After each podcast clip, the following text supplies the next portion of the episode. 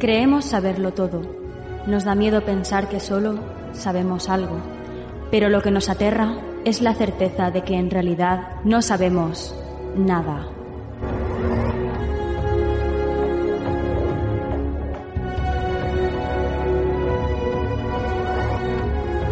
Sígueme por los canales que atraviesan la oscuridad. Remaremos sin descanso. Iluminaremos juntos los caminos de la noche, abriéndonos paso por el canal del misterio.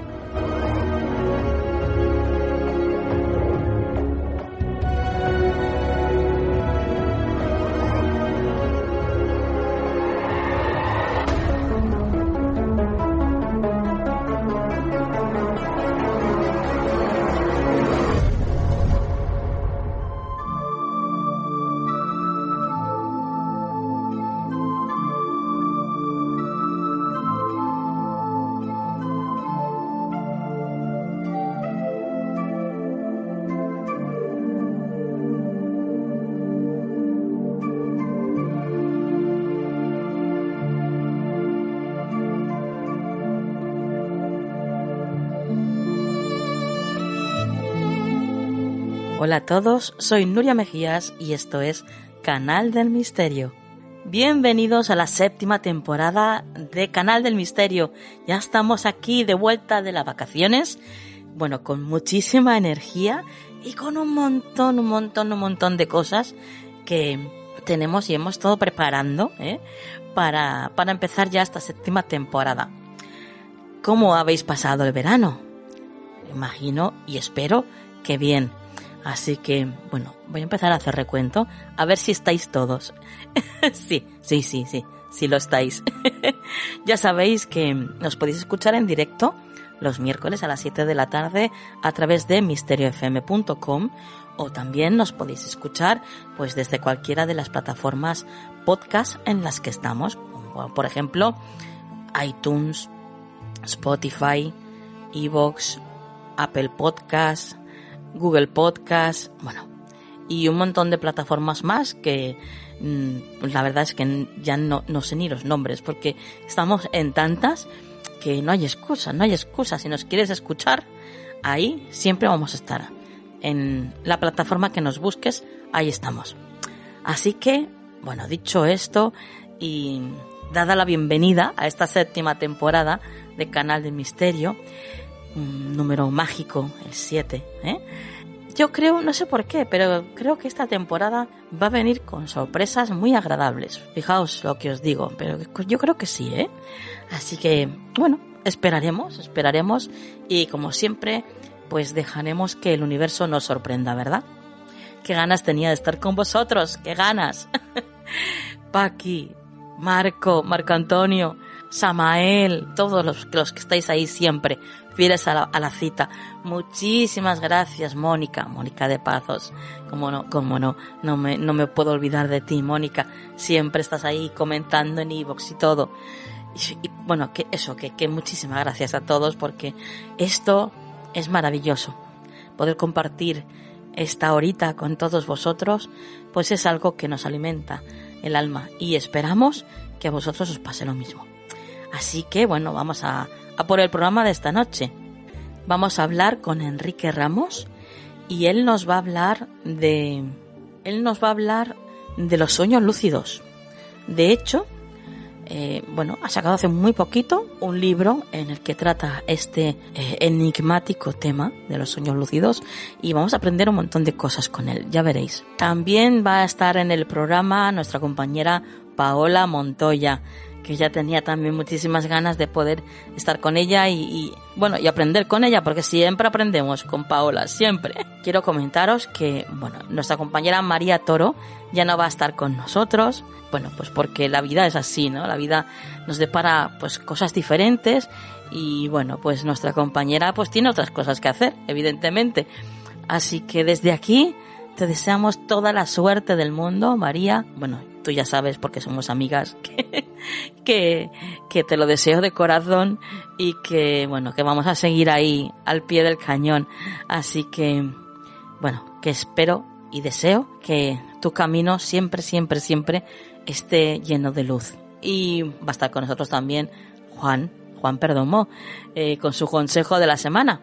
Así que bueno, tenemos un programa, pues la verdad es que muy, muy, muy prometedor. Dicho todo esto, comenzamos.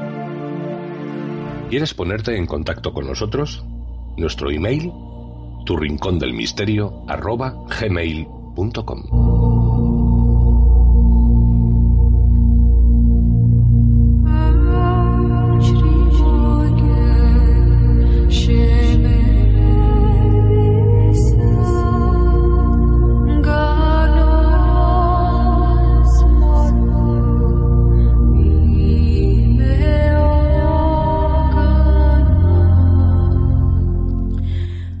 Comenzamos este primer programa de la séptima temporada de Canal del Misterio con una muy, muy buena compañía. Está con nosotros Enrique Ramos. ¿Y por qué? Bueno, pues porque tiene un nuevo hijo, tiene un nuevo libro titulado Los sueños lúcidos, una realidad alternativa. Enrique ha estado ya en alguna que otra ocasión con nosotros, pero bueno, para el que no lo conozca, deciros que es ingeniero superior de telecomunicaciones, pero también es, y por eso está aquí hoy, eh, entrenador outreach del Instituto Monroe desde 2008 y es miembro de su división profesional. Actualmente dedica su vida a la investigación de los fenómenos de conciencia y al entrenamiento de otras personas en el desarrollo de sus habilidades psíquicas latentes y en la exploración del concepto de realidad utilizando la tecnología de sonido Gemisync. Por otro lado, eh, resultado de varias décadas de, práctica, pasión e investigación, entrena eh, en el control del fenómeno llamado sueños lúcidos, o viajes astrales y experiencias fuera del cuerpo, con una visión seria, como es él, y responsable. Esta es además la gran pasión de su vida. También investiga y escribe libros sobre los estados de conciencia modificado en el ser humano y su influencia en las religiones antiguas, la mitología y las diferentes corrientes espirituales. Regularmente da conferencias sobre estos temas y participa en medios de comunicación, radio, televisión o canales de internet, por ejemplo. Eh, como entrevistado y como colaborador. Y como os decía, pues escribe también, ha escrito este maravilloso libro y también ha escrito el libro titulado Visión remota del espionaje psíquico a las aplicaciones civiles. Y hoy está con nosotros, como os decía, para hablarnos de este, de estos sueños lúcidos. Cuéntanos, Enrique, bienvenido, antes que nada. Hola, Nuria, muchas gracias por invitarme. Un placer estar contigo y, lo vamos a pasar muy bien. Seguro, seguro. Contigo siempre lo pasamos bien. Siempre viajamos mucho, Enrique, contigo. Eso, eso es lo importante. Ah, sí, sí, sí. Bueno, cuéntanos qué son los sueños lúcidos. Bueno, los sueños lúcidos, en realidad la, la definición moderna la, la, ha dado la psicología, que es la que lo ha estudiado más en profundidad. Los sueños lúcidos es la experiencia que tiene una persona que es capaz de estar despierta dentro de su propio sueño ordinario. ¿vale? Lo que pasa es que así eh, esta, definición eh, se queda muy corta porque da pie a pensar que cuando una persona despierta dentro de un sueño, tiene un sueño muy especial, muy bonito y bueno, muy atractivo, muy divertido. o muy espiritual incluso, pero mm, es un error, no, es un sueño especial. Cuando un sueño eh, ordinario se convierte en lúcido porque tú despiertas dentro de él, te haces consciente de que estás soñando, ese sueño, el sueño ordinario pasa a ser una realidad. Es decir, ya no es un sueño. Es decir, la experiencia de un sueño lúcido no es la experiencia de tener un sueño muy especial o un sueño muy vívido, sino la experiencia de estar vivo, presente, físico, en una realidad que ya no es tu dormitorio, o que podría ser también tu dormitorio como una réplica, pero en realidad es una segunda realidad que ya no es la realidad de vigilia todos los días, sino que es una realidad, pero que se siente igualmente física, que se siente pues igual que estamos tú y yo aquí hablando, o sea, es una realidad normal, mm, cotidiana, y que no tiene ninguna diferencia, con lo cual ya no es un sueño. Yo siempre digo que un sueño ordinario deja de ser un sueño cuando se hace lúcido, y esa sería la definición. Claro, mm, por eso muchas veces decimos, ¿no? De, es que eh, tenía un sueño, pero es que era absolutamente real, ¿no? Es que, bueno, es que era real, es que era otra realidad, ¿no? Directamente. Claro, claro, pero ahí falta un, componente. O sea, los sueños tienen como grados, ¿no? De conciencia. Sí. El ordinario es el que tiene menos conciencia. Luego yo es mi interpretación, ¿eh? después de tantos años investigando, hay un, por, simplificarlo, hay un segundo estadio que sería el sueño vívido, que llamo yo, que es el sueño en el que es, como dices tú, oye, tiene un sueño tan real, es que parecía que estaba allí, pero no, no es un sueño lúcido. Luego está el, tercer estadio, que es el sueño lúcido, ¿no? ¿Y qué le falta a ese sueño vívido que, tenemos muchas veces de qué real es esto para que sea un sueño lúcido? La capacidad, principalmente la capacidad autocrítica y la, lo que llamo yo la trazabilidad, es decir, tú en un sueño vívido no sabes quién eres. O sea, tienes un recuerdo muy vívido, muy intenso y muy real, pero tú durante el, desarrollo del sueño no eras tú. O sea, tú no sabes que eras tú, tú no sabes que estás soñando, tú no te notas físico, tú no... Es como una película muy real, ¿no? Sin embargo, en el sueño lúcido eres físico. Es como estar en un día a las 4 de la tarde. Y eres consciente de que estás soñando, ¿no? Claro, claro, pero aparte tu, tu, percepción de la realidad es igual que la percepción aquí, en la realidad de vigilia. Es decir, tocas una mesa y es una mesa física y tú eres consciente de quién eres. Tú te llamas Nuria Mejías, te llamas Enrique Ramos, tú sabes de dónde vienes. Tú en un sueño vivido no sabes que antes estabas durmiendo y de repente has aparecido en un parque de atracciones, ¿no? Aunque sea muy real. Ay, he soñado con un parque de atracciones, pero tú no, en ese momento no pensabas que estaba soñando ni pensabas que, oh, estaba antes en la cama y ahora estoy en un parque de atracciones, ¿no? Sin embargo, un sueño lúcido sí, tú estás en la cama, haces una serie de técnicas y de repente apareces en un parque de atracciones y dices, ay, madre mía, si estaba en la cama, lo he conseguido, estoy en un parque de atracciones y sé que en algún momento volveré a mi cama, estoy dentro de una segunda realidad. Si tú eres consciente, tienes capacidad autocrítica y eso no pasa en el sueño vivido. Por resumirlo, es como pasar un portal y pasar de la, el único mundo que conocemos, que es este, a otro mundo. Es así. A nivel de percepción, al menos, es así. Ajá. Em, bueno, mm, vamos a dejar un poquito lo que es eh, todo lo que es el sueño lúcido, aparte, eh, como tal, porque yo quiero que nos digas mm, cómo comienza tu interés por estos sueños lúcidos. Imagino que es que has tenido alguna experiencia, ¿no? Con ellos. Sí, eh, yo tenía experiencias mm, extrañas desde mi punto de vista cuando era muy pequeño, entre 8, 9, 10 años, y yo los catalogaba como sueños especiales, ¿no? Sueños mágicos o eran muy divertidos, pero en los que yo flotaba, volaba, pero yo era consciente de que estaba absolutamente despierto como estamos aquí. Y bueno, pues yo tenía esos, digo, esos, esos sueños en los que me desplazaba de mi habitación, pasaba por las paredes, bueno, me iba al jardín y bueno, tenía mis, mis aventuras al principio cortas, pero luego cada vez pues más, más largas cuando tomé más confianza. Pero el, que, que yo tuviera esas experiencias de pequeño no quiere decir que que tuviera un don. Por alguna razón que desconocemos, hay gente que empieza a tenerlos de manera espontánea muy joven y hay gente que empieza muy tarde. Por ejemplo, el pionero de la investigación de este fenómeno, que también se llama experiencia fuera del cuerpo, fue Robert Monroe, el fundador del Instituto Monroe, y él empezó con cuarenta y pico años a tener estas experiencias. Nunca había tenido antes ninguna. Sin embargo, se convirtió en un verdadero vamos, en un, en un gran, gran experto en este, en el control de, esta experiencia.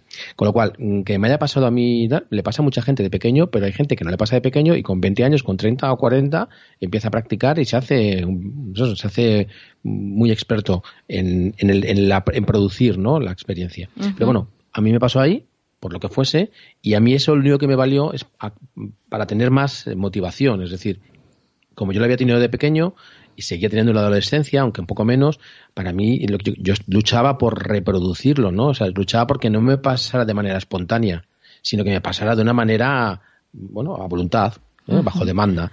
Y eso me llevó a investigar, me llevó a leer lo poco que había, y me llevó a hacerme un diario de mis investigaciones, de mis prácticas, me, llevó a analizar qué estaba haciendo bien, qué estaba haciendo mal, qué cosas funcionaban y qué cosas no funcionaban, hasta llegar un momento en que empecé a ver resultados y empecé a ver que podía reproducir aquello que me pasaba en la infancia, lo podía reproducir y además con racionalidad, es decir, yo sabía perfectamente ya de qué estábamos hablando, ¿no? Lo que no ocurría en la infancia. Y hasta el día de hoy, ¿no? Deduzco, entonces, que si lo buscabas era porque eran experiencias positivas, ¿no? Claro, claro, claro. Es que imagínate, tú imagínate que pudieras tener una máquina o algo así, ¿no? Que pudieras mm, dar algún teclado o algo así, de repente estar en tu casa y decir, mira, me apetece estar ahora mismo en, bueno, pues en, en la montaña. Y entonces estás en tu salón, das, das al teclado, pum, pum, pum, unas funciones y de repente apareces en la montaña y te das un paseo por la montaña y luego decides regresar y, vuelves. Es que eso, imagínate, o sea, la capacidad de tener una experiencia vital, porque repito, no es un sueño. La gente que no tiene un sueño lúcido no lo llega a entender. Dice, bueno, sí, sí, pero será como un sueño muy bonito. No, no, es que no es un sueño. Es como ser multidimensional. Ya, pero me refiero, igual que por ejemplo hay sueños y hay pesadillas, no hay experiencias, no, no, has tenido experiencias desagradables no. nunca, ¿no? No. No he tenido nunca experiencias desagradables. Tengo una experiencia compleja. Ajá. Yo siempre, siempre cuento que cuando, cuando uno aborda estas otras realidades, ¿no? Porque cuando uno hace estos sueños lúcidos se da cuenta de que hay más de una realidad vivible. Sí. Y cuando, cuando uno viaja, eh, lo único que ocurre es que a veces te encuentras con cosas o con desafíos para los que no estás preparado. Porque no sabes, porque eres inexperto. Y eso es lo que te producen problemas y a veces un poco de, pues de sazón, por decirlo de alguna manera. Pero no hay más. Luego vuelves, das la orden de regresar y tú regresas a tu realidad de vigilia. Entonces, mm, negativas, negativas no, porque cuando te enfrentas a algo muy gordo, siempre es porque estás ya preparado para ello. ¿no? O sea, tú vas avanzando, cada vez eres más experto y cada vez te enfrentas a desafíos más grandes, pero porque ya estás preparado. ¿Sabes? Nunca te ocurre algo muy complejo cuando eres inexperto, que es lo que podría producir problema o miedo o ansiedad. Claro, claro. Por lo cual yo, yo va, es todo un proceso muy natural y te va, te va llevando, no sé, tu propio yo o tu conciencia, te va llevando por estadios cada vez más cercanos a, tu propia capacidad en ese momento que, estás viviendo, ¿no? Con lo cual que la gente no se preocupe porque tener el control de estos de los sueños para convertirlos en otras realidades no tiene no, no, tiene ningún peligro, ¿vale? Ninguno. Eh, yo te voy a contar una experiencia que tuve yo un día, eh, porque mm, no sé si tiene que ver exactamente con los sueños lúcidos, pero bueno, eh, estando soñando, mm, me desperté en dos ocasiones diferentes. Te, explico. Yo tuve un sueño, además un sueño con un mensaje espiritual bastante importante, y claro, aquello me impactó tanto el mensaje que había recibido que yo de repente, pues, eh, me despierto y claro, lo primero que hago es llamar a mi gente, mis amistades, para contarles la experiencia que había tenido, ¿no? Y se lo cuento. Y bueno, de hecho habíamos quedado en la cafetería, estábamos hablando, le estaba contando y, y de repente eh, oigo de nuevo el despertador y, y, es que es que mm, estaba dormida también, es que estaba dormida. Ahí fue, fue, cuando realmente me desperté. Sí, sí, eso, eso, claro que tiene que ver con... Es un sueño lúcido, o sea, se llama, realmente es un tipo de sueño lúcido al que llamamos falso despertar. ¿vale? Porque crees que has despertado, pero no has despertado. Es un fenómeno muy, muy común y es muy buena noticia. Quiero decir, es una cosa, es un, realmente es un sueño lúcido, ¿no? Es un fenómeno que les ocurre a, a la gente que practica esta, esta experiencia, eh, que le ocurre de vez en cuando y que consiste en que tú regresas, estás en una realidad ¿vale? Regresas de tu sueño ordinario o de tu sueño lúcido creyendo que estás despertando a, bueno, al mundo del día a día y te levantas de la cama y haces cosas, ¿no? Como tú has dicho, pues mm, llamaste por teléfono, te preparabas para ir a la cafetería, haces una vida normal, pero mm, vamos, absolutamente convencido. Sí, lo que yo hubiera hecho en condiciones normales, sí, si me hubiera pasado en la realidad que conocemos, claro.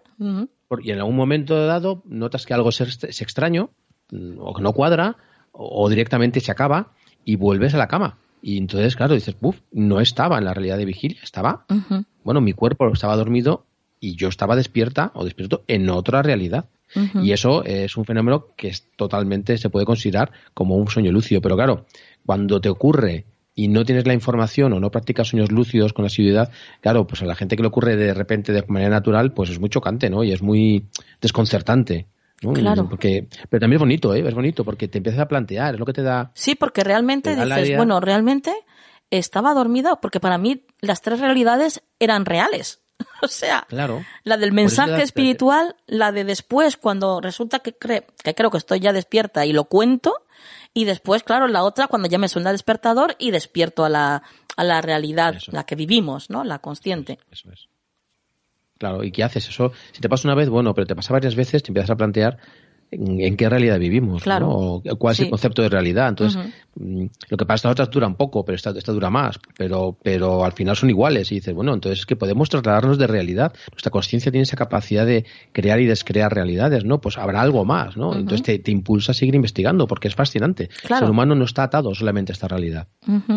Eh, ¿Hay diferentes tipos de sueños lúcidos? ¿Hay diferentes niveles? No, lo que hay es sueños lúcidos más estables o menos estables. Y eso depende de tu pericia. En un sueño lúcido no solo tienes que luchar por conseguir el control para tener, producir sueños lúcidos o viajes fuera del cuerpo, sino que una vez que lo consigues, tienes que luchar por mantenerlo estable. Porque son realidades que nada más mm, lograrlo, lo primero que te encuentras es una realidad autocreada, que la, ha creado tu conciencia. Entonces esa realidad la estás manteniendo tú solo con tus propios datos, por decirlo de alguna manera. Y entonces mm, mm, es inestable. Hay que hacer ciertas técnicas que se pueden aprender, que no son demasiado complicadas, pero se pueden aprender, para que esa realidad se, como digo, se fosilice, ¿no? No, no, no, no colapse. No sé si te recuerdas haber visto la película Origen de Leonardo DiCaprio, el protagonista, vamos, eh, bueno, pues que en esa película se, trata el tema abiertamente de los sueños lúcidos. Y en, en, un momento de la película, si recuerdas tú, recuerdan tus oyentes, está mm, DiCaprio, su personaje, está enseñando a una chica que es la nueva arquitecta de los sueños, le está enseñando a hacer sueños lúcidos y la introduce dentro de un sueño lúcido, está en una ciudad, en una cafetería, por cierto, tomando algo y están hablando de sueños lúcidos. Le dice, mira, estamos dentro de un sueño lúcido, pero ellos están tomando café, es absolutamente real. Y entonces lo que hace es que dice, bueno, de un momento, pues esto se va a acabar. Y de repente, efectivamente, el, el sueño lúcido, la realidad alternativa, se colapsa, que llaman, ¿no? Entonces empieza a destruirse todo y ¡buah! Se, se derrumba y, bueno, pues al final regresan a la realidad de vigilia y despiertan en el mundo físico. Bueno, pues eso, ese, ese colapso mm, es algo totalmente natural porque no podemos mantenerlo indefinidamente, ¿no? la realidad alternativa, pero puedes luchar con determinadas técnicas para que dure tanto como tú quieras o tú necesites para cumplir una misión, ¿no? Para cumplir un objetivo que te hayas propuesto. Sí. Em, ¿Cuál sería el proceso de para cuando vas a tener un, sueño lúcido? Pues hay dos, hay dos vías. Hay dos vías que, la gente utiliza para hacerlo. Hay una, una vía que consiste en. Vamos a hablar, para que, para que tus oyentes nos entiendan, vamos a hablar siempre de despertar en un sueño. Aunque ya sabemos que si despiertas dentro de un sueño, pum, automáticamente deja de ser un sueño. Se convierte en una realidad como la vida física, ¿vale? Bueno, por diciendo que despertamos dentro de un sueño, tú puedes hacer dos cosas. Una, una de las, de las técnicas, o uno de, los, de lo que yo llamo en, mi libro, una de las dos escuelas que existen, no es que haya escuelas físicas, sino de corrientes, ¿no? De, de técnicas, es que tú, tú, lo que haces es, eh, mm, vas a dormir y lo que haces es intentar dormir sin perder la conciencia, es decir, intentas entrar en un sueño normal despierto. Normalmente entramos, cuando entramos al sueño, caemos inconscientes, ¿vale? Y luego entramos en un sueño ordinario y soñamos de manera normal. Pero si tú haces técnicas que existen para tú controlar ese proceso, eres capaz de irte al sueño, entrar dentro de un sueño, pero entrar despierto, no inconsciente. Si ocurre eso, eso lo que eso lo que produce es la realidad alternativa, ¿no? La otra forma, ¿vale? La otra forma que utiliza la gente es duerme normalmente, pero durante el día hace cosas técnicas durante el día no hace nada durante la noche, no hace un proceso de dormir especial, sino que durante el día hace técnicas que fundamentalmente consisten en obsesionarse con preguntarse a uno continuamente si esta realidad es un sueño o es una realidad física de vigilia, ¿no? Estoy soñando, estoy dormido, estoy soñando, estoy dormido, ¿no? Más o menos, que es más, un poco más complejo, pero consiste en obsesionarte todo el día con preguntarte y preguntarte y preguntarte lo mismo, ¿no? Esto también de mirarse las manos, ¿no? Eh, hemos, también salía, creo, en origen en la película. hay, muchas, sí, sí, es que hay muchas técnicas. Pero fundamentalmente consiste en obsesionarte con la pregunta de si esto es un sueño o no.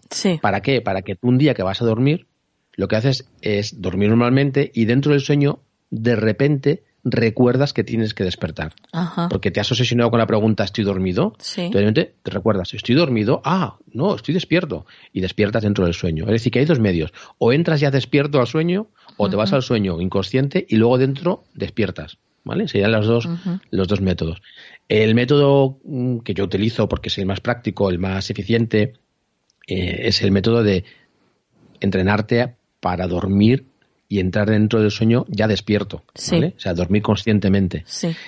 Porque es, más complejo, es un poco más duro, entre comillas, de, de, aprender, pero es el que da mejores resultados, ¿no? El otro es más fácil de ejecutar, pero los resultados son siguen siendo muy aleatorios, ¿no? Es como que tú todo el día estás haciendo prácticas, ¿no? De preguntarte si estás despierto, estás despierto y funciona muy mal. Y de repente un día, pues como si toca la lotería, de repente un día dices, ay, estoy despierto y entonces despiertas en el sueño. Eso es lo que le ocurre a la mayoría de la gente cuando tiene un sueño lúcido, experiencia fuera del cuerpo involuntaria.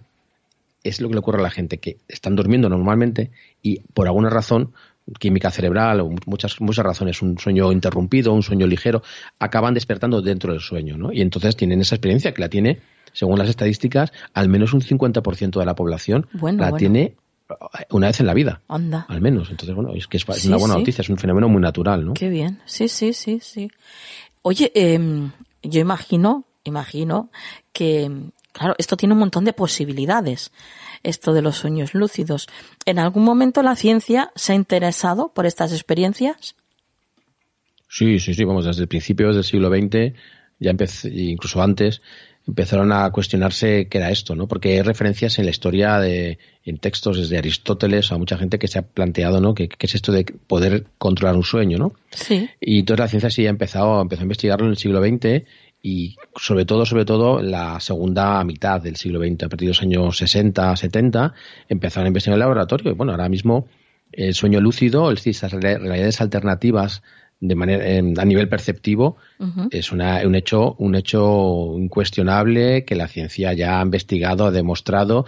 Otra cosa es que a dónde nos lleva esto no de qué sirve no de qué sirve cambiar de realidad o qué nos lleva eso es otra cosa no pero eso la ciencia nunca va a poder meterse ahí porque entramos ya en el en el en el ámbito espiritual de las personas, ¿no? Desde los primeros chamanismos o a muchas eh, Mm, organizaciones religiosas o filosóficas han hablado del sueño lúcido de otra manera, a veces con otros términos, pero todas dicen, como por ejemplo el budismo, que es una práctica elevadísima, si no la más elevada a nivel espiritual que, que, que, puede practicar un ser humano. Entonces, una cosa es que la ciencia ya dice esto existe, el ser humano a través del sueño puede entrar en realidades alternativas, realidades que son perceptualmente igual de físicas que esta, pero otra cosa es lo que ocurre después, ¿no? Eh, ¿Para qué sirve y qué, consecuencias tiene la persona? Pues tiene unas consecuencias brutales a nivel espiritual, ¿no? Porque puedes hacer mm, pues cosas que no puedes hacer aquí, evidentemente.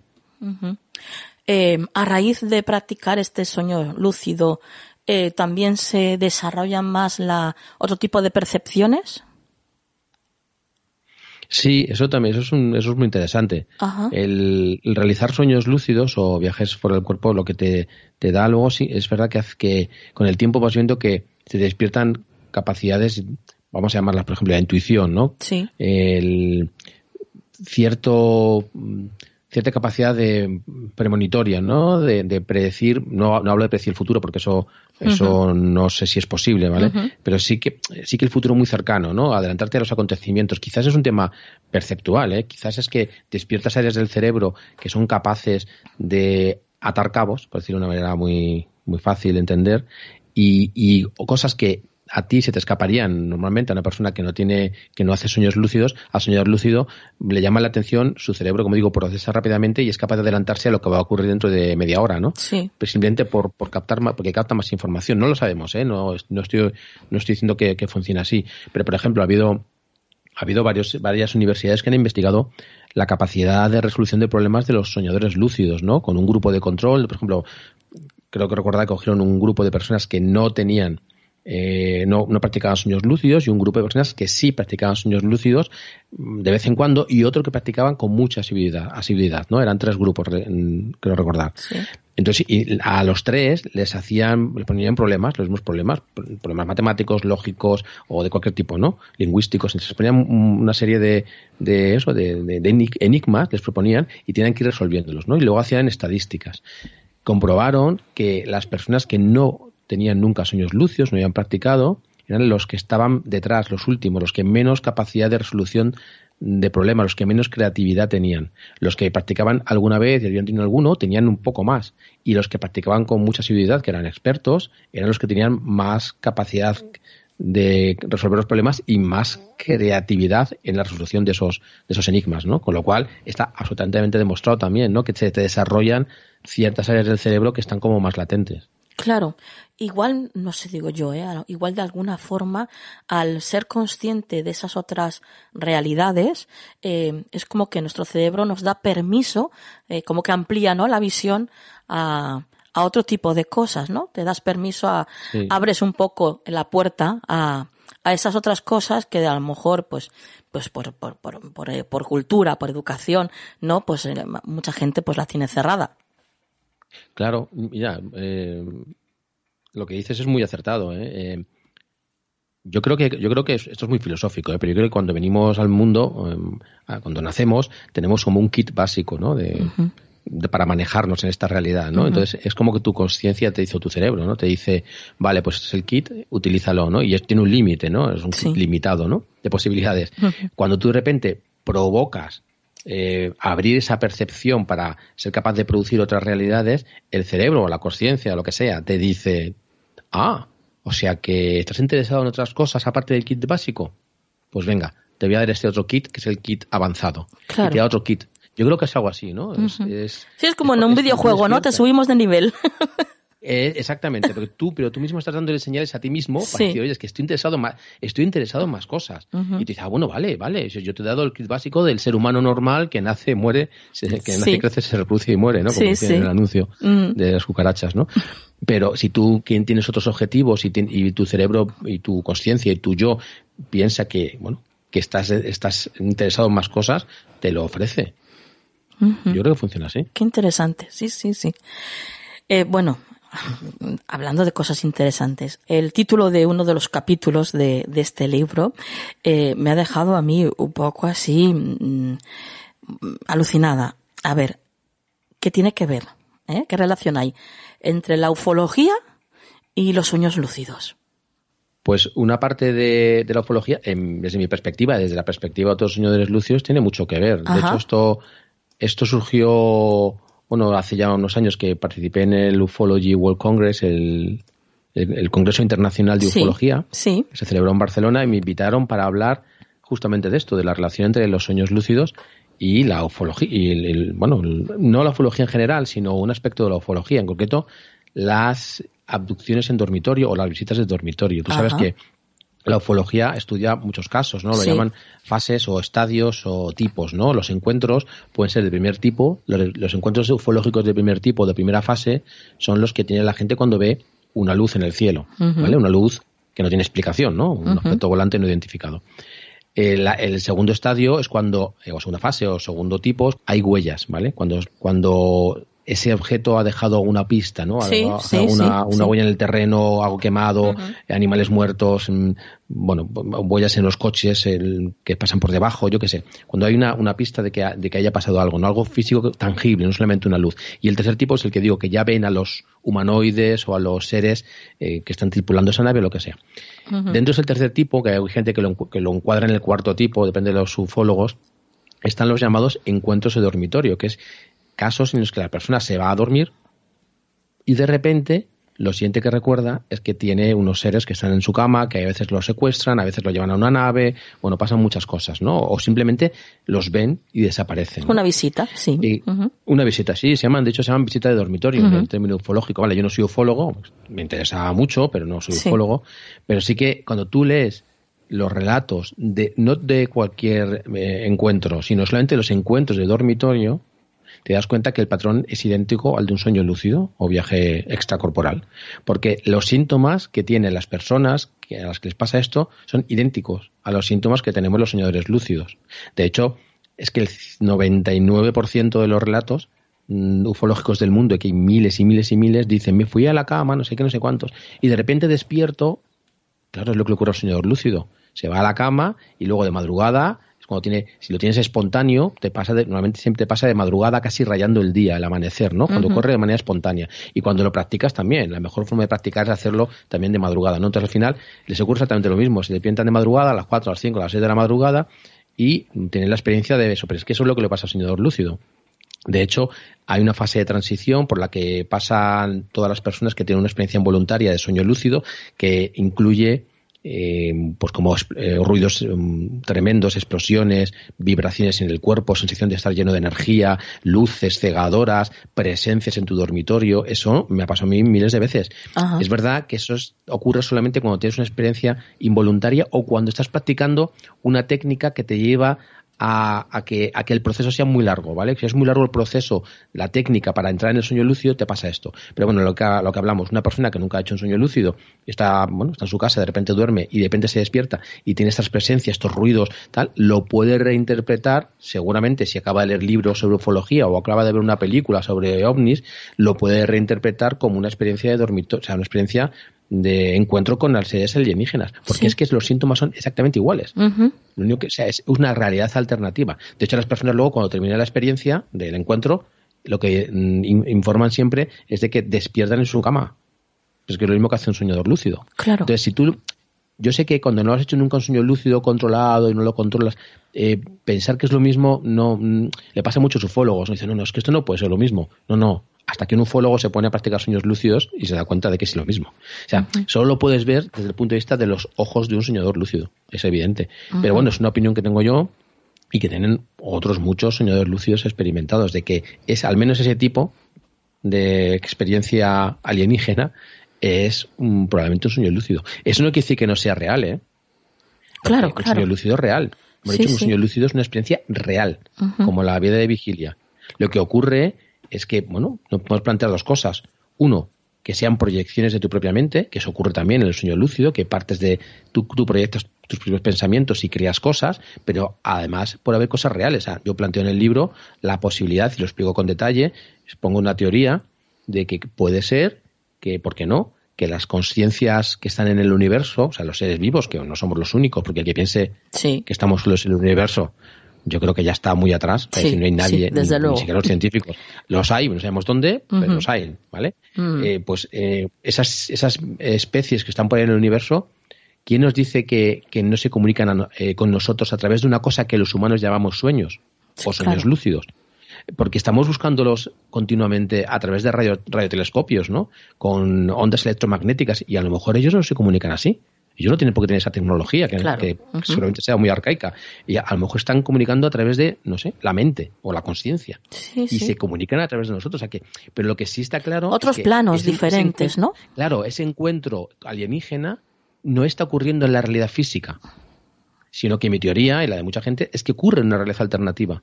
Otra cosa es que ese, alienígena sea real, ¿vale? Pero no está ocurriendo físicamente en el dormitorio, o una realidad alternativa que es la réplica de tu dormitorio.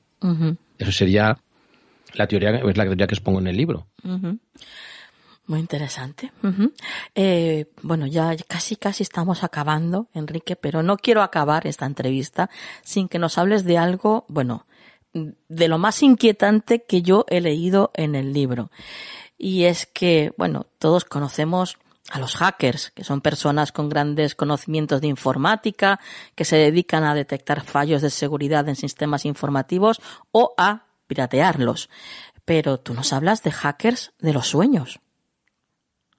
Ese tema es probablemente uno de los más fascinantes que me he encontrado yo, y así lo digo en el libro, ¿no? que es uno de los temas que más me impactaron cuando yo supe de ellos ya hace muchos años.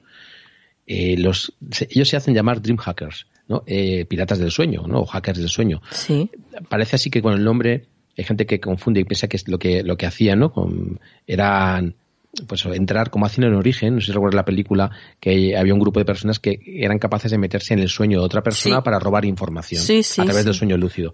Eso sería también sería piratas, ¿no? Pero en este caso se llamaban así porque ellos descubrieron un tercer método. Te he contado como dos métodos para, que son los que hay, para tener para vivir una realidad alternativa, ¿no? Para tener un sueño lúcido.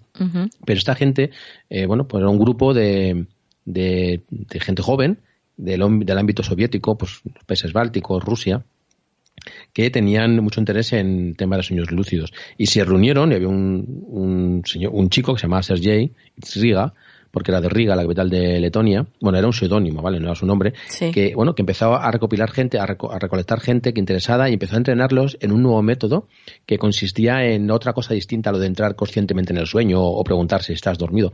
Era, eh, ellos, ellos decían que habían conseguido descubrir los secretos del sueño como hacen los hackers informáticos informáticos con las páginas web, ¿no? Con la informática. Saben, destriparon, por decirlo de alguna manera, eh, el método o las, las, entrañas de los sueños, ¿no? En general. De esa manera, eh, crearon un método a través del que conseguían hacer sueños lúcidos de una manera totalmente distinta, mediante la construcción de mapas. Ellos se dedicaron a construir los mapas de sus sueños ordinarios, ¿vale? Ellos construyeron, soñaban con unas técnicas que no están muy claras, aunque bueno, hay cierta información por internet, pero no están muy claras, y se crearon a, dibujar mapas, dibujar en papel. O sea, cada sueño que tenían lo dibujaban, dibujaban los edificios, los elementos que había más o menos en, sus sueños, hasta llegar a crear un mundo completo, el mundo de los sueños. Decían que cuando este proceso se terminaba después de unos años de construcción del mapa, había una especie de implosión o explosión de la conciencia que hacía que las personas se transformaran totalmente de manera eh, radical, se convirtieran en una especie de sobrehumanos y llegaran y empezaran a controlar ya las, todas las realidades, ¿no? Tanto la realidad física como las realidades alternativas de los sueños lúcidos, ¿no? Y bueno, ahí tuvieron unas sus más y sus menos con, con los servicios secretos soviéticos y bueno, es una historia muy interesante. Y estuvieron clandestinos durante mucho tiempo, luego salieron a la luz durante un periodo en foros de internet y luego han vuelto a desaparecer, ¿no? Y el enigma es dónde están, ¿no? O claro. qué, ha, qué ha sido de su método, ¿no? Porque para mí yo siempre había pensado que los únicos métodos sean estos dos que yo te contaba. me pareció algo sorprendente, ¿no? Y es muy intrigante, ¿no? Y es, desde luego es el, es el guion para una película. Qué bueno, qué bueno. Pues sí, desde luego. desde mm. luego. Eh, bueno, Enrique, tú nos contabas al principio que eh, estas experiencias, el, bueno, esta facultad, esta capacidad de tener sueños lúcidos, eh, se puede enseñar. Y de hecho, tú tienes, eh, no sé cómo llamarlo, curso, taller, en el que, en el que te dedicas a esto, ¿no? Enseñas es cómo tener sueños lúcidos. Sí, eso, eh, una de mis mm, actividades es instructor de sueños lúcidos, eh, en el que vuelco toda, toda mi experiencia de los últimos 25 años de investigación y de práctica personal.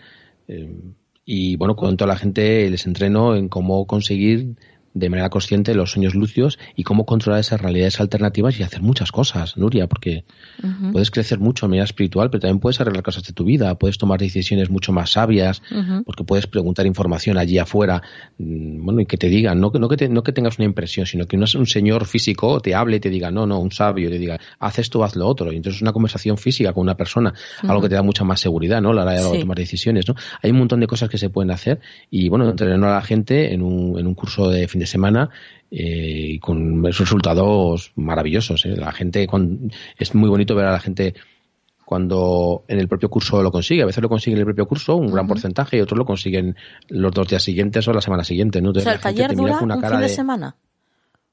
El curso es un fin de semana, viernes, sábado, domingo. Bueno, viernes por la tarde, eh, sábado y sábado por la tarde y domingo por la mañana. Hay que dejar algunos partes libres porque como hay que practicar por la noche en casa y hay que hacer cosas para luego descansar, ¿no? Claro. Pero la gente cuando lo consigue, pues bueno, la cara de alegría es mm, infinita, ¿eh? es infinita y mi satisfacción es infinita también, ¿no? Porque me veo reflejado en ellos, ¿no? Y sé lo que es. Yo ahora yo no me emociono de esa manera porque ya es algo cotidiano casi para mí, pero para es que entiendo que entiendo la felicidad de la gente, ¿no? Y es, es muy bonito. La verdad es que disfruto mucho haciéndolo. Qué bueno, qué bueno.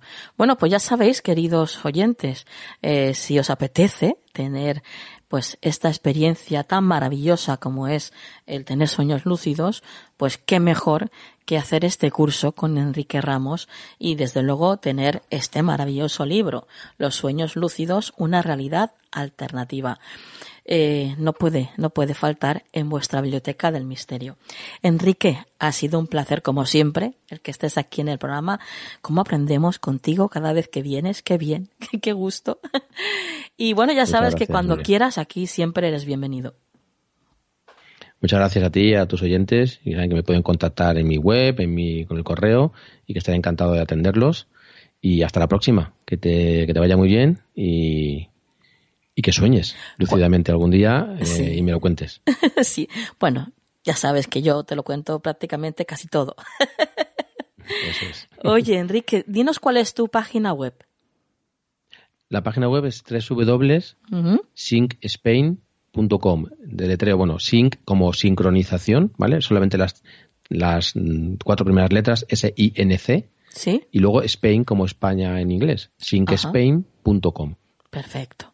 Muy bien, pues ya sabéis dónde podéis acudir a, Enrique y ahí también pues tendrás toda la información, ¿no? Para hacer eh, el curso, todo, todo. Eso es, eso es. Perfecto. Pues Enrique, lo dejamos aquí. Muy buenas noches y hasta la próxima.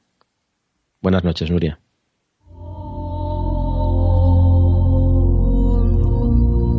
¿Quieres ponerte en contacto con nosotros?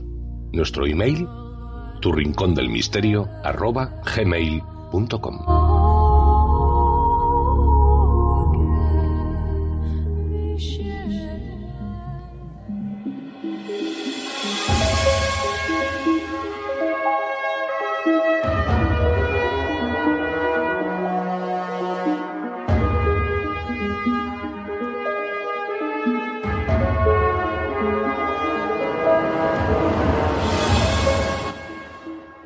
Bueno, bueno, bueno, qué ganas tenía de saludarte de nuevo, Paola. Paola Montoya, buenas noches.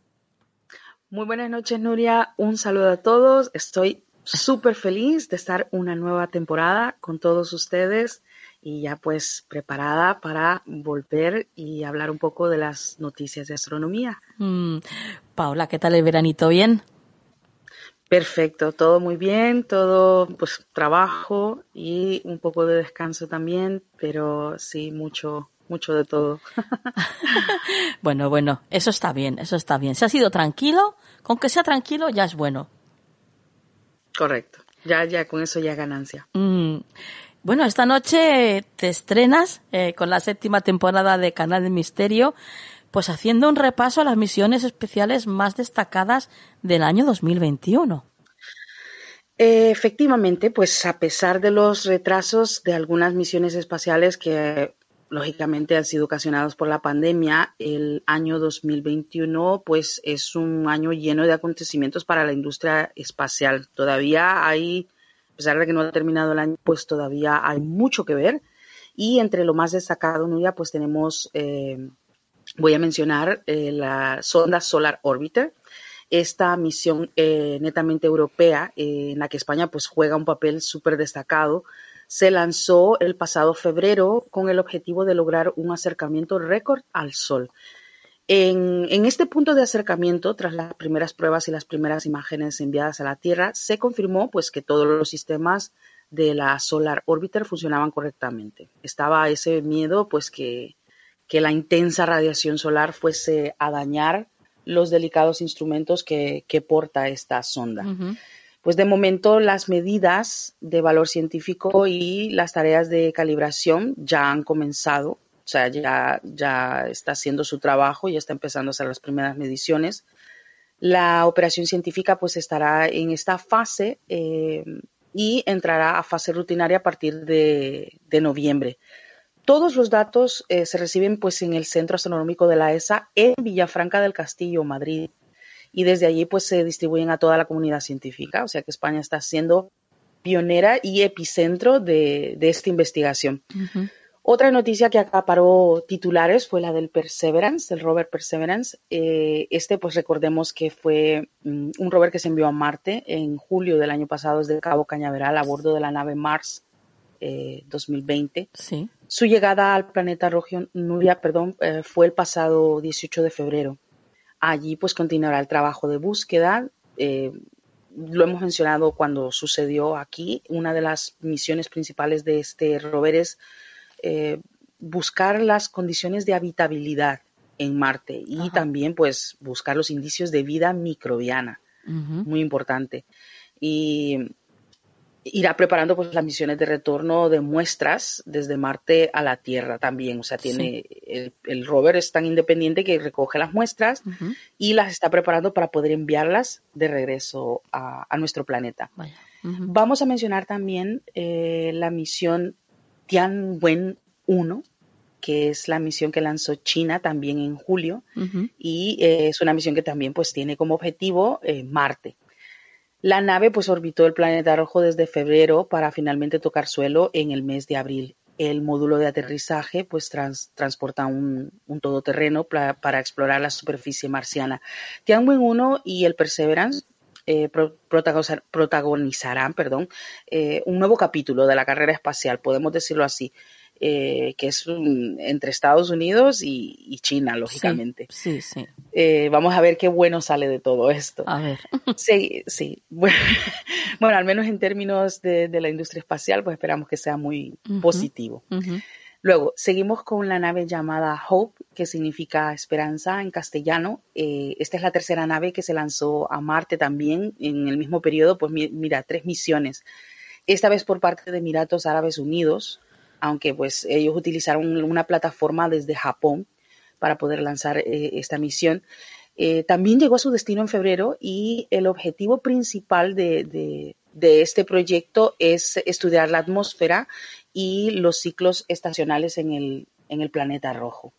Eh, también podemos mencionar el, proyecto Artemisa 1, que es, es, actualmente es un vuelo de prueba a la Luna sin tripulación y esto está previsto para noviembre, Nuria. Y el fin eh, es, de momento, pues está simplemente testeando lo que son los transbordadores, que son unos transbordadores denominados Orión que van a participar en este proyecto.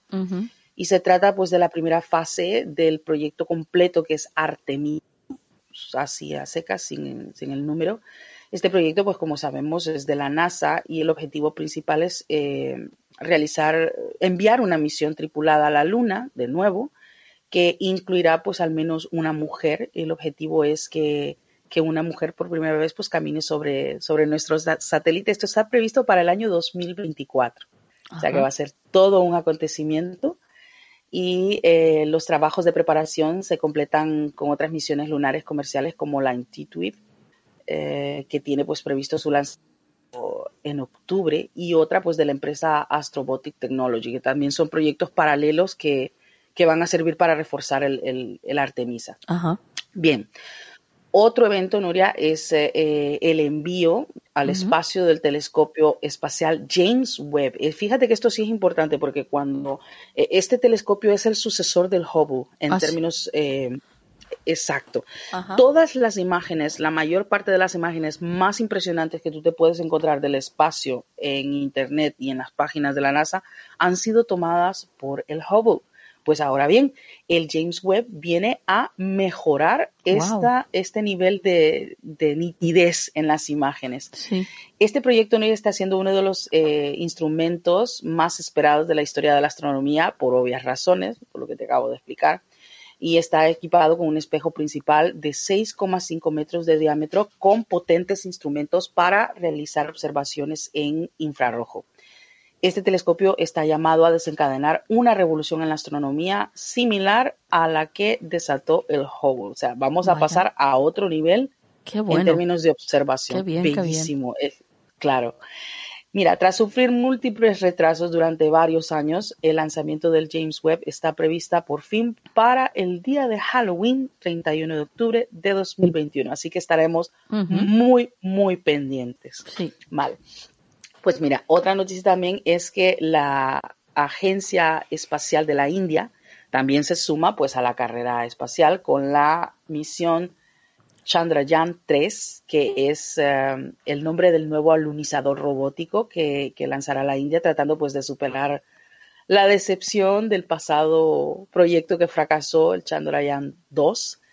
También tenemos eh, a Rusia, Nuria, que también participa en la exploración lunar, lunar perdón, con el lanzamiento de la nave Luna 25, que deberá posarse cerca del polo sur de la Luna para el mes de octubre también, está previsto.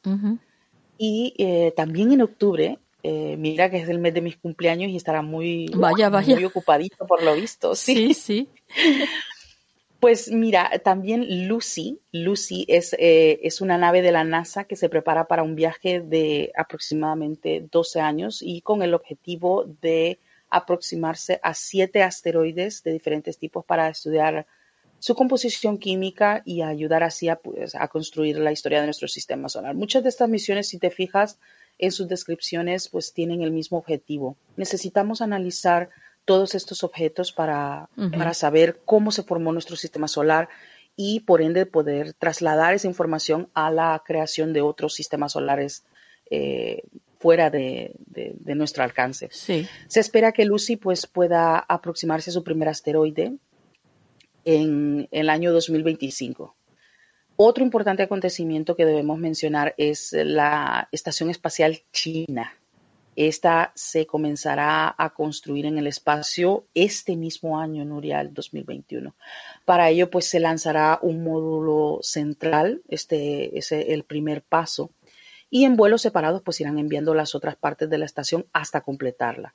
Esto es muy importante. Recuerda que de momento eh, solamente existe la Estación Espacial Internacional, Ahora pues los chinos tendrán su propia estación espacial internacional, pues sí. tú imagínate cómo, cómo va el asunto. Claro. Luego tenemos eh, NEA Scout, que es una misión de la NASA que debería lanzarse pues a finales de este año con el objetivo de estudiar las propiedades de los asteroides cercanos a la Tierra. Esto hay una diferencia con, asteroides normales, Nuria, y eh, los NEA, que por sus siglas en inglés se les conoce como eh, asteroides que son potencialmente peligrosos, algunos de ellos. Entonces, eh, esta misión NEA Scout lo que va a hacer es estudiar un poco más todo este tipo de objetos que eh, pueden en algún momento perder eh, el equilibrio gravitatorio y precipitarse a la Tierra. En concreto, pues esta nave estudiará un asteroide específicamente que es el 1991 BG. Obviamente las actividades de investigación científica en todo 2021 seguirán teniendo este, este retraso por las medidas adoptadas para controlar la pandemia. Es que mientras esto no esté solucionado, pues todo esto lo, se maneja, Nuria, como pendiente. Esto es una prioridad, por supuesto. Pues como vemos, las aplicaciones de la investigación espacial son altamente beneficiosas para la, la, humanidad. Eh, todos estos proyectos de alguna u otra forma nos heredan tecnologías que que posteriormente pueden ser de uso cotidiano, Nuria. Mucha gente no lo sabe, pero y mucha gente se pregunta. Yo miles de veces me he topado con ese comentario, o sea, de qué nos sirve a nosotros que esto esté sucediendo. Y es que muchas de las tecnologías que se emplean en la industria espacial son tecnologías de vanguardia, que si funcionan bien allí, luego son utilizadas en, en, como te dije, en, el uso cotidiano, como el el, auricular, los micrófonos, cosas por el estilo, fueron utilizadas por primera vez por la industria espacial. Ahora bien, Nuria, en términos de acontecimientos astronómicos de lo que resta del año, eh, tenemos un eclipse lunar parcial para el 19 de noviembre. Se trata del segundo eclipse lunar del año, pero en esta ocasión será simplemente parcial, o sea, la sombra de la Tierra cubrirá la superficie de la Luna casi en su totalidad, dejando solo una pequeña franja sin tapar. En esta ocasión los afortunados serán los residentes de Estados Unidos, ya que pues el eclipse será visible durante las primeras horas del día, el 19 eh, de noviembre, solamente en Estados Unidos.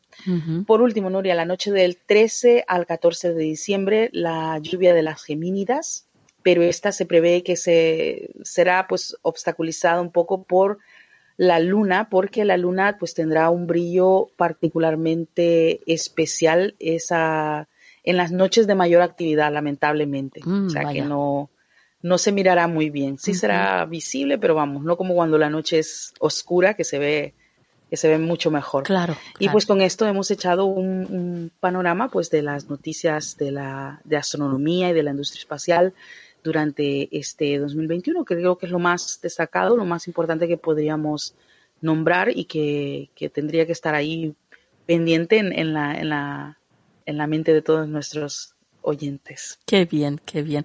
Desde luego, qué buena manera de empezar esta séptima temporada contigo, Paola.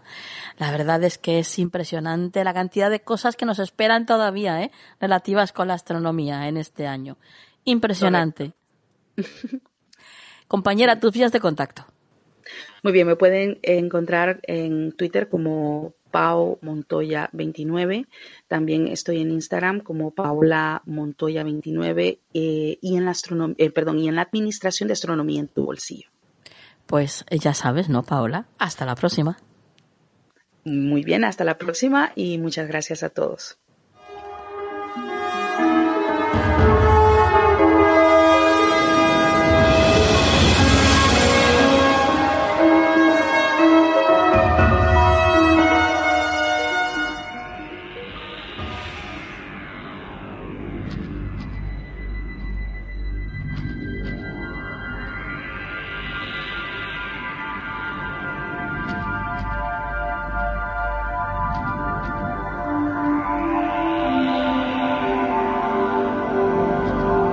Consejo de la semana en Canal del Misterio.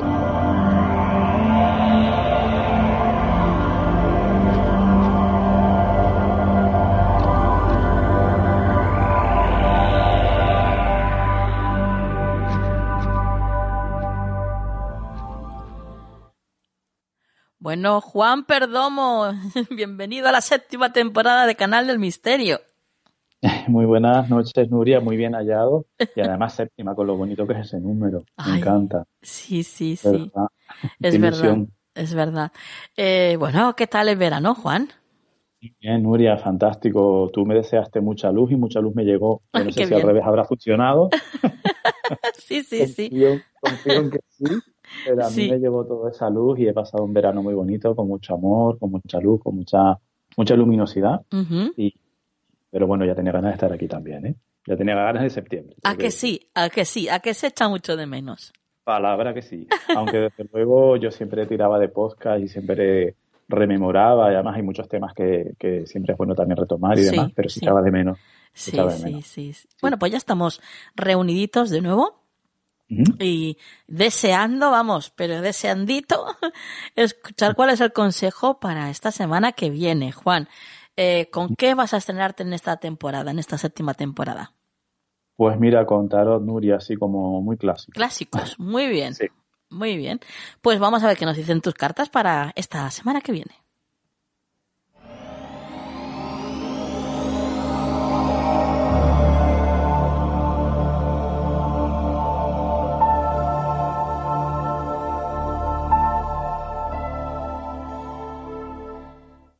Dinos, Juan. Bueno, Nuria, pues aquí ha salido un señor, un, caballo, un, perdón, un caballo, no, voy a decir un caballero, un caballero realmente, pero no es un caballero que es un rey, un rey de oro con, con, su tremendo oro en la mano. Vale, el consejo de la semana, Nuria, esta semana yo diría que podemos tener la tendencia a sentirnos un poquito superados por cuestiones materiales o económicas, de, de índole en todo caso material, ¿no?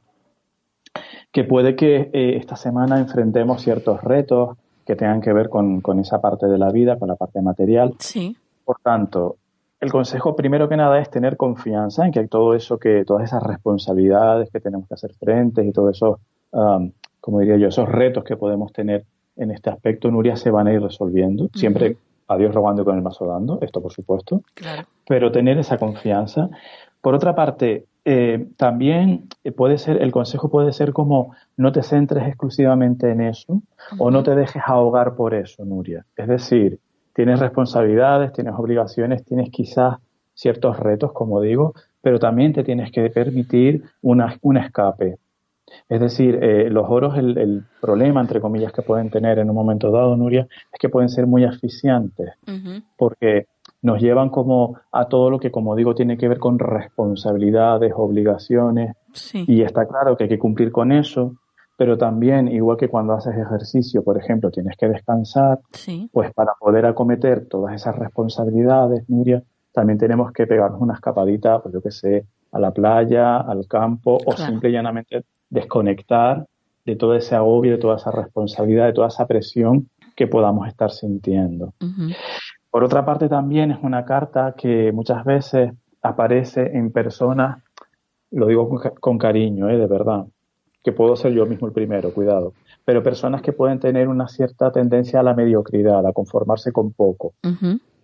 Y es una carta, por tanto, que como consejo para esta semana nos podría estar diciendo, tú, tú vales mucho más, tú puedes hacer mucho más y no te conformes con aquello que realmente es eso, muy poco para ti. Esa frase que dice ya no oro todo lo que brilla, viene muy aplicable aquí, es muy aplicable aquí. Que no, te, que no seas un rey de oro, de oro, ¿qué te diría yo? De oro barato. Que te curres, que te curres ese trono y que realmente lo que tú tengas en mano, entre las manos, sea oro de verdad. Y no lo digo en un sentido materialista, lo digo en un sentido simbólico, sí, sí. Eh, metafórico. metafórico. Sí, sí, totalmente. ¿eh? Que también se puede aplicar a lo, a lo, a lo material, ¿no? pero no lo digo en ese sentido. Lo digo en el sentido de superarnos. Tenemos capacidad para hacer muchas cosas, por tanto no nos quedemos, como digo, en un rey de cartón, de cartón piedra. Esta semana yo creo que el tema está en saber conjugar un poco esa parte de responsabilidad y de crecimiento económico o profesional con la parte también humana, Nuria, en todos los sentidos. Bueno, bueno. Consejo de la semana. Empezamos temporada serios, ¿eh? Madre mía. Madre mía, ¿cómo están de...? Aquí no se anda con chiquitas, ¿eh? No, no, no. Claro, como ya hemos descansado, ahora a trabajar. Efectivamente, a ponerse las pilas todo el mundo, venga. Madre mía. Nada, de tonterías. bueno, Juan, eh, tus vías de contacto. Claro que sí. Mi teléfono 691-402-203, Nuria. Eh, mi correo electrónico farotarot.gmail.com y en redes sociales, YouTube, Skype, eh, Juan Perdón. Muy bien, pues compañero, hasta la próxima semana. Hasta la próxima semana, Nuria.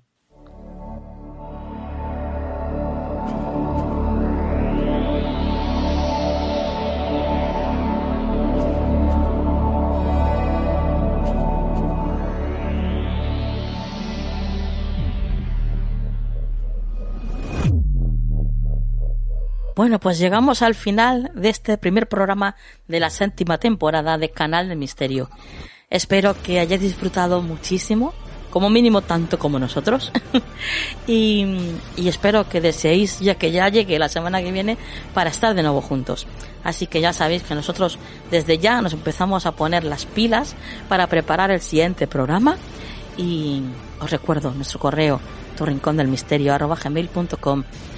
contadnos vuestras historias, vuestros sueños, todo lo que queráis compartir con nosotros, lo podéis hacer a través de ese correo. Tu rincón del misterio. Y ahora vamos a por la frase de la semana. Es a través de la gratitud por el momento presente que la dimensión espiritual de la vida se abre. Que la luz esté siempre en vuestras vidas. Hasta la semana que viene.